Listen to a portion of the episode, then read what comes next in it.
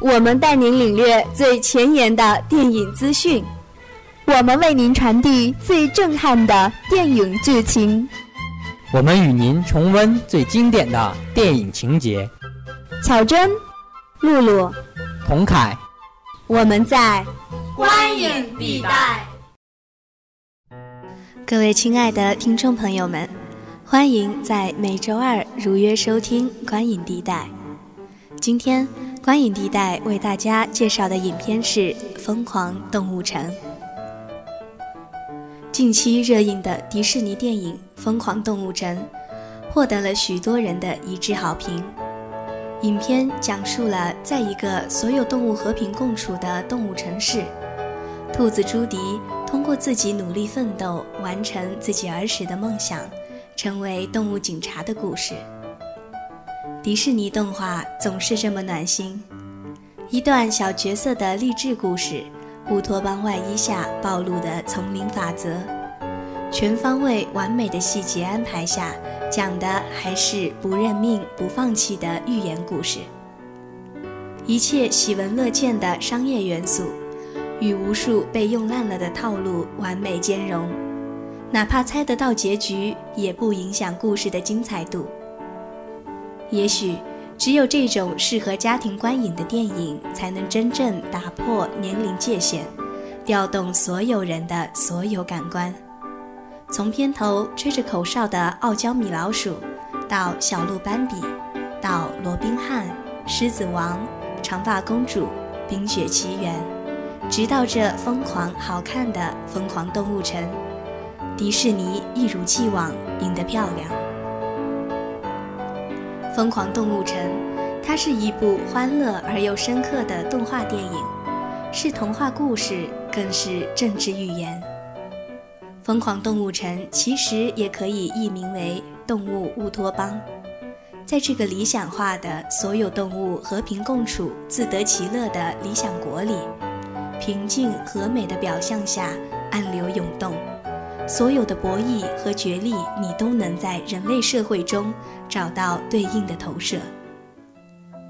这座城市的居民构成是百分之九十的食草动物与百分之十的食肉动物。市长是一头狮子，副市长是一只绵羊。从片子一开始，你就会发现。绵羊副市长的实际地位并不高，面对媒体镜头，在台上合影时，他只能被狮子市长大手一掌推开。深入市政厅观察他们的工作分配，你更会发现，绵羊副市长的工作更像是狮子市长的私人秘书。这时，他委屈地说出了真相：狮子选我做搭档。只不过是想拉拢我们食草动物的海量选票。从边缘的兔窝镇来到动物城这种一线城市工作的兔子朱迪，几乎是现在许多独自在北上广打拼的年轻人的真实写照。因为不被乡亲们甚至父母在内理解和认可的梦想，来到大城市，住在逼仄油腻的出租房里，房东和邻居不友好，工作上不受重视。奔波忙碌一天，回到家却只能对着味同嚼蜡的方便食品想着爸爸妈妈，却又只能在接通电话的那一刻报喜不报忧。可是他会自己安慰自己，明天又是新的一天。还有在车管所里心急如焚的朱迪，面对慢条斯理的树懒办事员，无可奈何那段，大概是全片最大的笑点。时间的维度自有其惊人的力量。一些简单平凡细节的演绎，却被赋予了伸长时间、拖慢节奏的特色后，喜剧的质感油然而生。慢吞吞的打招呼，慢吞吞的打字，慢吞吞的撕单子，慢吞吞的发笑。当你看到一张纸的裁切孔被一点一点的撕开的过程，时间的流逝就这样具象的展示给你看。可是这种不合理的慢，对应的却是一个执行任务时间不长。恨不得一口气把业务办完的警官朱迪，你会为树懒的举止哄堂大笑，感觉树懒萌萌的。可这一幕是不是似曾相识呢？你是否也曾在许多这样那样的办事大厅里，遭遇过效率低下的行政事务处理，以及需要各种证明的繁琐手续呢？《疯狂动物城》它通篇都在强调偏见的错误和可怕，它可能裹挟恶意而发生，亦可能出自不自知的无意识。一旦经人群的放大，会造成难以想象的伤害和恶果。而秋偏的过程同样有可能被辜负、被伤害。偏见的消除、异类的互谅，亦需要时间的加持。身为一只兔子，朱迪从小被狐狸欺负，爸爸妈妈告诫他要远离狐狸，独自一人背井离乡，要带上防狐喷雾。可朱迪言辞正告父母，兔子也有无赖的。他倾向于把自己遭受的欺凌归纳为某只狐狸的个案恶行，而不愿给整个狐狸群体打上狡猾、不可信、需要提防的标签。后来，朱棣遇到了大城市闯荡多年的狐狸尼克，对他付出了真诚和援助，却发现钱和善意却都被他利用了。没想到他竟然利用自己的同情心，零成本做起了批发雪糕的暴利生意。还好朱棣没有就此心灰意冷，转入对这个群体的憎恶与愤恨。在联合办案的过程中，他触及了尼克心底最柔软的地方和最脆弱的回忆。曾经，尼克也是只单纯可爱、心怀梦想的小狐狸，却不被人信任。在一片群嘲和暴力相向中，转向了自暴自弃的另一面。勇往直前又阳光开朗的朱棣，终于在和尼克的默契配合下，发现了失踪动物们的行踪。如果片子在这里皆大欢喜的结束，它最多算一部画风可爱、气氛热烈的迪士尼电影。可全片的利益更上一层楼，就是从这里开始。为什么这些食肉动物会狂野化？经此一役立下大功，成为红人的朱棣，面对媒体的访问，出于本能地说出了自己潜意识里的答案。因为食肉动物的基因里有狂野、躁怒的成分，一个并非出于恶意却未经考证的结论，经由媒体的放大，终于发酵成整个社会对食肉动物的偏见和歧视。它们不再是友善的、可交往的。而是需要躲避的、恐怖的。同样，身为食肉动物的好搭档尼克，面对这种局面，再次感到了心寒。他放弃加入警局的申请，头也不回地转身离去。而此时，意识到自己犯下大错的朱棣请辞返乡，跟着父母一起卖胡萝卜的日子里，他突然发现，往昔蛮横霸道、欺负自己的狐狸小伙伴，现在已经是友善和气的生意老主顾了。朱迪的内疚之情在此时达到了最高点。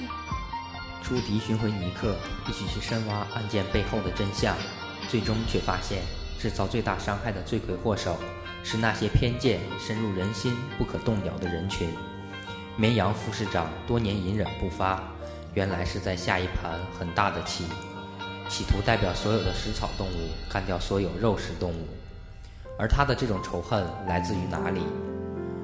也许和多年前他自己所遭遇的对女性的偏见、对食草动物的偏见、对小体型物种的偏见、对弱者的偏见，偏见的日积月累，竟形成了这里不共戴天的仇恨，扭曲了他原本温良友善的心灵。多少民族矛盾、种族问题的根源，都能在这里找到答案。同时，兔子朱迪和狐狸尼克的双主角模式使两个角色彼此制约，体现在片中两个角色的性格上。兔子朱迪和狐狸尼克可以分别代表典型的两类美国人。兔子朱迪受传统教育，有着积极的性格，有点盲目自信，带有理想主义精神；而狐狸尼克也非常聪明，他的逻辑思维、批判思维、变通能力以及口才都很出众。却是土生土长的街头智慧。其实没有谁是绝对的好人，也没有谁是绝对的坏人。刻板印象是对他人最不公平的评价。狐狸都是说谎的吗？吃草的羊永远扮演着受害者的角色吗？只有食肉动物才会野蛮化吗？兔子急了还能咬人呢。我们生活的这个世界，正因为它的多样性而精彩。我们没有理由要求他人要和我们一样，一样的世界观，一样的价值观。如果大家都是一个样子，那试想一下，生活该是多么单调和无趣啊！正是少数群体，少些歧视，少些偏见，大家都是生活在同一片天空下的人。所以像朱迪一样，像影片主题曲唱的那样，不停向前，直到我达成心愿。然后又向更高的天空迈进，不逃避，也不迟疑，去尝试生命不同的绮丽。即使前路崎岖，未来阴晴不定，但至少能体会到风雨过后的别样风景。